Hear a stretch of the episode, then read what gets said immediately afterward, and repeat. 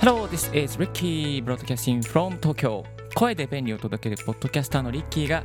一日一つライフハックをシェアするポッドキャストをお送りしております。今日のトピックはかり忘れをなくす3つのライフハック必ずやる人になる裏技。ということでですねついついやってしまいがちなうっかり忘れとかまたあこれやってなかったあと1日しかないとかそういう忘れ物忘れ事が多い自分自身のためでもあるんですけどもの人のためにですねうっかり忘れがなくなることとか ToDo をしっかりこなすこととか、まあ、納期え期日までにしっかりですね仕上げていく余裕を持って仕上げていくためのちょっとした裏技を3つ集めてまいりましたのでご紹介させていただきたいと思います。まあ、このポッドキャストですね最後まで聞いていただきますと人から頼まれたことを着実に期日までにこなすことの習慣がまあこなせるかどうかはご自身あなた次第ですけどもこなすことができる習慣化が身につきます。はい。ですので最後まで聞いていてみてください。You're listening to 今日はうっかり忘れをなくすうっかり忘れをなくす。3つのライフハック必ずやる人になる裏技ということでポッドキャスターのリッキーがお送りしてまいりたいと思います。しばしね10分から15分ほどお付き合いいただけたらと思います。それでは今日もやっていきましょうよろしくお願いいたします Let's get started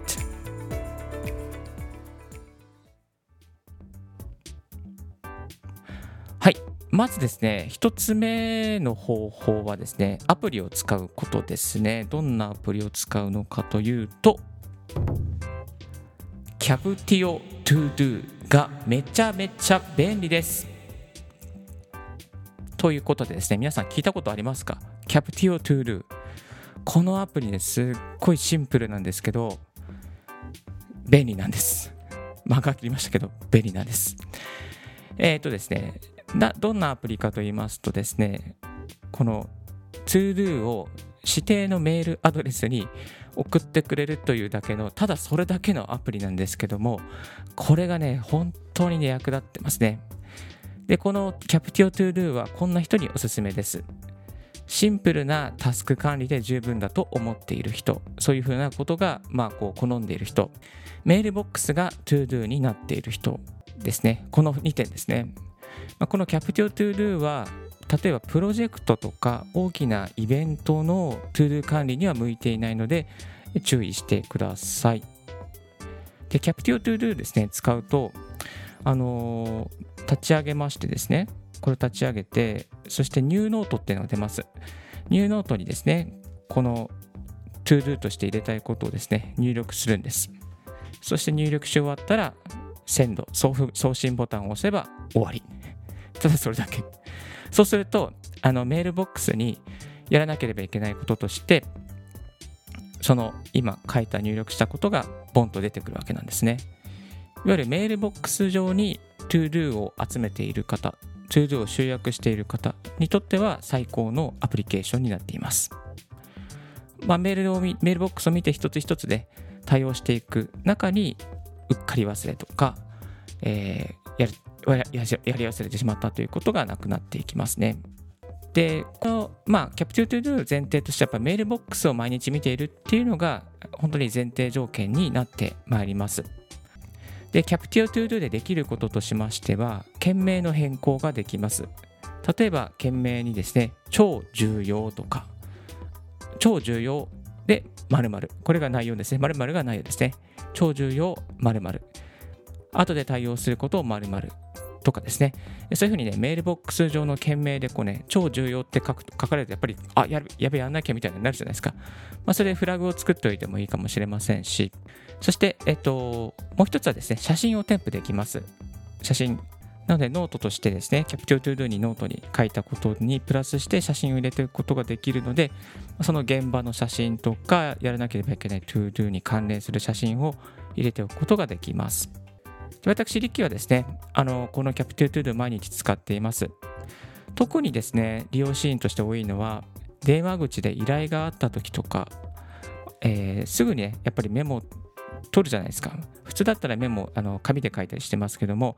えー、それをメモでと、えー、紙で書くのではなくて Captio ToDo に、まあ、音声で取ったりとかメモにパパッと入力しますでそのメモの中にその依頼者からのやらなければいけない重要な事項をですね。簡潔にまとめて、まあ、箇条書きでもいいですし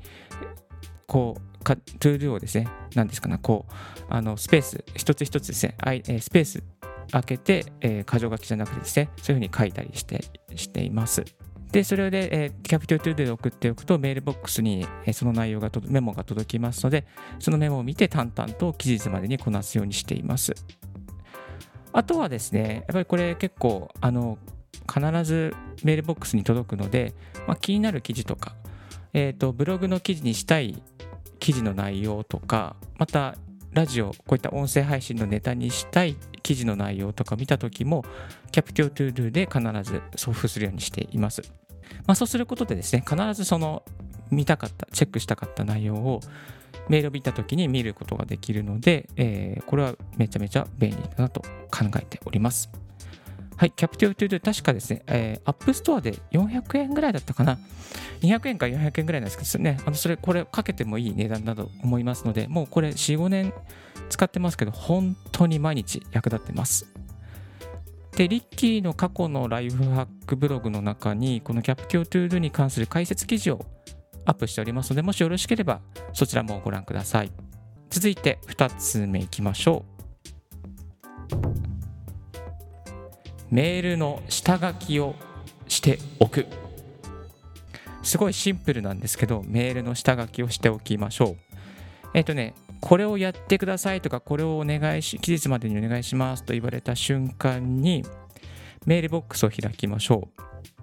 メールボックスを開いて、件名を書きましょう。言われたこと、やらなければいけないこと、重要なこと。そして本文は書かずに、ブラウザーを開いたままの状態にしておいて放置します。で、放置して、えー、後で気づいた時にメールを処理すると。まあ、メールをきっかけにまたその仕事を始めるということができます。万が一、ブラウザーを閉じてしまったならば、そのメールの下書きを見れば大丈夫です。で、下書きは多分消されることはね、まあ、Gmail とかだと絶対ないと思うので、はい。まあ、このメールの、え下書きをしておいて、気づいた時に やるっていうね、ちょっとこう、あんまり拘束力はないんですけれども、まあ、あの、仕事としては忘れないようになりますね。メールがきっかけで、えー、忘れないようになるので、まあ、やり方としてはありかなと。ただね、これ、どんどんブラウザーでどんどん開いていったりするので、あの、ブラウザーを開きすぎちゃうっていうね、そういうデメリットはありますが、まあ、開いておけばね、あの閉じるときに、あこれやんなきゃってね、気づいたりするので、まあ、そういう急出しにもなります。リマインドにもなるので、ぜひメールの下書きをして放置しておいておく。まあ、件名まで書いて本文は書かずに放置しておいておくってやり方も結構ね、使えるやり方ですので、やってみてください。それでは最後、3つ目。Google カレンダーに未来への作業時間をアポ入れておくはい。Google カレンダーですよ。これはね、Google カレンダーに具体的に何をするのかと言いますと、自分へのアポを入れておくっていうことですね。自分へのアポを入れていく。もう一度言いますね。自分へのアポイントメントを入れておく。はい。まあ、時間の天引き的な考え方でもありますが、この、えっ、ー、と、具体的にはですね、Google カレンダーに、この依頼された仕事にかかる時間ですね。それを作業時間をもう先に入れておくっていうことですね。午前中の10時から11時は〇〇の作業時間。2時から3時は〇〇の作業時間。と、えー、今までのあなたのですね、えー、仕事にかかった時間、その一つのタスクにかかった時間を経験値から見積もりまして、先に未来の予定の中に隙間時間にも入れていっちゃいます。えそうすることでですね、あのあこの納期までにやっぱこれやんなきゃいけなかったから、やっぱここ入れといてよかったみたいな、アポ、はい、あともう少しで別の会議が入るところだった、この未来へのアポがあったから、その作業時間しっかり確保できたというふうにね、えー、未来への時間をアポイント取っておくことで、作業時間を確実に確保することができて、会議に邪魔されることがなくですね、期日までにタスクを終え終えることができるようになります。私、リッキーの場合ですね、いろいろ音声の編集とか映像の編集のお仕事が多いので、割とね、時間がかかるんですよね。一つのタスクをこなすのに。なので、最低2時間ぐらいはね、一つの塊にしておいて、大体5個の時間、ちょっとね、眠たくなる時間とかは、割と編集の時間に当てるようにしています。まあ、そうすることでですね、あらかじめこの編集時間が確保できて、割と納期まで、まあ、ギリギリに忙しいとかじゃなくてですね、余裕を持って終わらせることができますし、万が一のトラブルの時にですね、まあ、結構ね、最近ね、これ余談なんですけど、アドビのね、プレミアのトラブルがあったりして、書き出しがうまくいかなかったりとかね、あるんですよね。だから書き出しうまくいかないとすっごい時間かかるので、まあ、あのーこういう未来のアップを入れておいて、割とこう余裕を持たせておくと、トラブルの対応も余裕になっていきますね。トラブル対応余裕になることはないけども、まあ、ない方がいいけども、まあ、そういうトラブルがあったとしても、まあ、割とこう慌てることなく過ごすことができます。ちなみにこの Google カレンダーですね、えー、カレンダーの中にアラートも入れておきます。入れておくことができます。5分前とか30分前とか1時間前、1日前とかですね。まあ、おすすめは1時間前とか30分前にね、入れておくといいと思います。あとはね、えー、タスク用に Google カレンダーを作っておくとか、カラーを変えておくとか、まあ、カラーを赤っぽくしておくとか、オレンジ色っぽくしておくと、まあ、こう注意が、えー、晴れるのでいいのではないかなと思います。はい、えっ、と、この Google カレンダーの方法なんですけども、過去のリッキーブログの中に今更聞けない Google カレンダー共有方法勤務管理に最適という、ね、記事をですねコロナが始まった時にアップしました、まあ、改めてリモートで Google カレンダーお互いにタスクとかお互いの情報を共有する、まあ、カレンダーの共有設定をですね、過去の記事にもアップしておりますので、もしね、あのチームでまだ Google カレンダー、えー、このリスナーの方の中でまだ Google カレンダー使ってない方いらっしゃったら、このリッキーブログもご覧ください。そして、えー、過去に読んだ本の中でですね、在宅ワーカー、あ小山隆介さんの在宅ハックスですね、在宅ハックスの100あ72ページにもですね、この時間の天引きに対する考え方が詳しく書かれております。まあ、この小山隆介さんもですね、この本を書くときに、えー、時間の天引きをして、この本を執筆したっていうふうに、えー、書かれていらっしゃいました。そしてなんかね、面白かったのは、えーと、歴史学者のパーキンソンさんの、えー、パーキンソンの法則っていうのをですね、ご紹介してくださっております。まあ、これちょっと余談なんですけど、仕事の量は完成のために与えられた時間を全て満たすまで膨張するというもので、えー、ですね、ということを考察されて、えー、書かれていらっしゃいます。まあだから、実際にはある仕事を終わらせるのに3時間あるとすれば3時間すべて使い切るまで仕事量は増えていきます。実際には30分で終わらせられるとしても与えられた3時間を使い切るような仕事の仕方をしてしまうのです。ということですね。だから時間をがあるとそれだけ使っちゃうということですね、えー、ですからやっぱりこう時間はちゃんと見積もってそして、えー、編集だったら編集で終わる時間、執筆だったら執筆で終わる時間を与えられた時間全部使うんじゃなくて自分ができる時間に収めてアポイントメントを取って Google カレンダー上で管理しておくっていうことはやっぱりねいいかなと思います。時間があるとねやっぱり、ね、それだけ使っちゃうんですよね。えー、だからやっぱり何ですかねこうある程度逆算して見積もっておくっていうことが大切だなと改めて小山さんの本を読んで思っちゃいましたね。そして、え、ー、と、その他、えー、その他のね、便利なアプリケーションとしてですね、ちょっと一つご紹介したいのは、オムニフォーカスですね。OmniFocus 聞いたことありますかね、えー、スペルは OMNIFOCUS というですね、えー、GTD 系の、あの、 ToDo アプリの、本当に、 ToDo アプリの王様みたいなアプリですね。えー、このアプリね、すごいね、Mac 版もあって、アプリ iPhone 版もあって、ちょっとね、高いんですよ。確かね、1000、4000円ぐらい。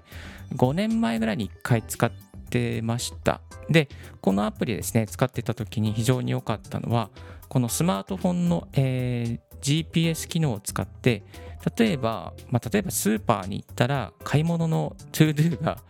パンと出るとかですね。いわゆる GPS 機能を使って、そのロケーションに対して、えー、ToDo を連動させるっていうことができるようになっていました。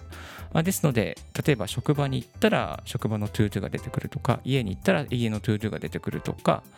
あとはね、まあ、駅を通過したらここの ToDo が出てきて、まあ、いわゆるこう移動時間に考えることとかですね、えー、そういう風な、ね、使い方ができます。結構これは便利でした。まあ、今ちょっとね、使ってないんですけれども、あの、あの今、音声配信とか読書が忙しいので、やることも決まってるので、えー、これ使ってないんですけども、まあ、この GPS の機能を使って、まあ、iPhone とか、えー、Android の携帯にこの、えー、オムニフォーカスを入れておいて、そしてその地点になったら ToDo を見る、ポップアップで見るっていうね、そういうやり方もできますから、ぜひ参考にしてみてください。はい、えー、今日の合わせて聞きたいですけども、今日の合わせて聞きたいはですね、隙間時間をアウトプット時間にする3つの方法ということで、えー、生産性を上げるコツを紹介しております。こういった、えー、ToDo の管理から、また隙間時間の使い方サラリーマンの使い方、時間の使い方、副業のための時間の使い方などですね、リッキーの経験から、あ、これは隙間時間でいいなと思ったことを3つの方法としてまとめておりますので、えー、このリスナーで聞いている方の中で、なかなか自分のやり、えー、自分のやりたいことをやる時間がないという方、隙間時間があるようでちょっと見つけ方がわからないという方は、この過去の隙間時間をアウトプット時間にする3つの方法もチェックしてみてください。はい、今日のラディオ、レディオかなラジオ、レディオはいかがでしたでしょうか、えー、少しでも役に立ったと思う方は、ポッドキャストの購読をお願いいたしました。あ、そうそう、私、リッキーですね。最近、メルマガもやっております。この音声配信の裏側、もどうやって音声配信しているのかということですね。毎日、あ、2日に1回ですね、つぶやく、えー、メルマガをやっております。配信の収録の仕方、編集の仕方、えー、そして、配信の仕方ですね、マルチ配信の仕方とか、えまたこの台本の書き方とか、まあ、そういうのね、あの裏側ですね、機材の選び方とか、そういったものをですね、メールマガにしてお届けしております。もしこの配信の裏側気になる方は、メールマガジンをチェックしてみてください。無料で登録できて、サクッと解除できるようになっております。Thank you very much for tuning in Ricky's Lifehack Radio. This Lifehack Radio has been brought to you by ポッドキャスターのリッキーがお送りいたしました。Have a wonderful and fruitful day. Don't forget your smile. Bye bye.